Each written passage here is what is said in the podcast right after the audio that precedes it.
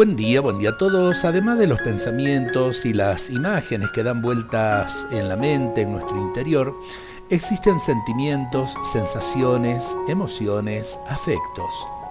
Es el mundo de la emotividad donde a veces aparece como un nudo en la garganta, una tristeza, una sensación fea que no sabemos de dónde viene.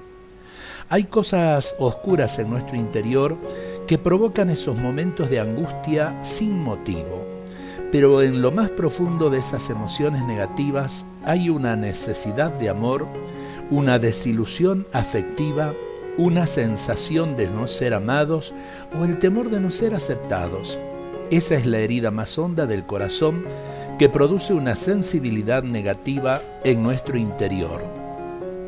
No conviene estar demasiado atentos a esas sensaciones. Más bien hay que saber descubrir que esas necesidades insatisfechas son una llamada a dejarnos amar por el Señor, a sostenernos en su amor fuerte y tierno. Si nos afirmamos en ese amor tan grande, no nos enfermaremos más por la falta de afecto. No conviene alimentar las sensaciones negativas o detenerse en ellas, no vale la pena, no produce nada bueno. Es mejor tratar de reconocer los pequeños signos de amor que Dios nos regala cada día y estar atentos a cada pequeña cosa linda de la vida para darle gracias con cariño.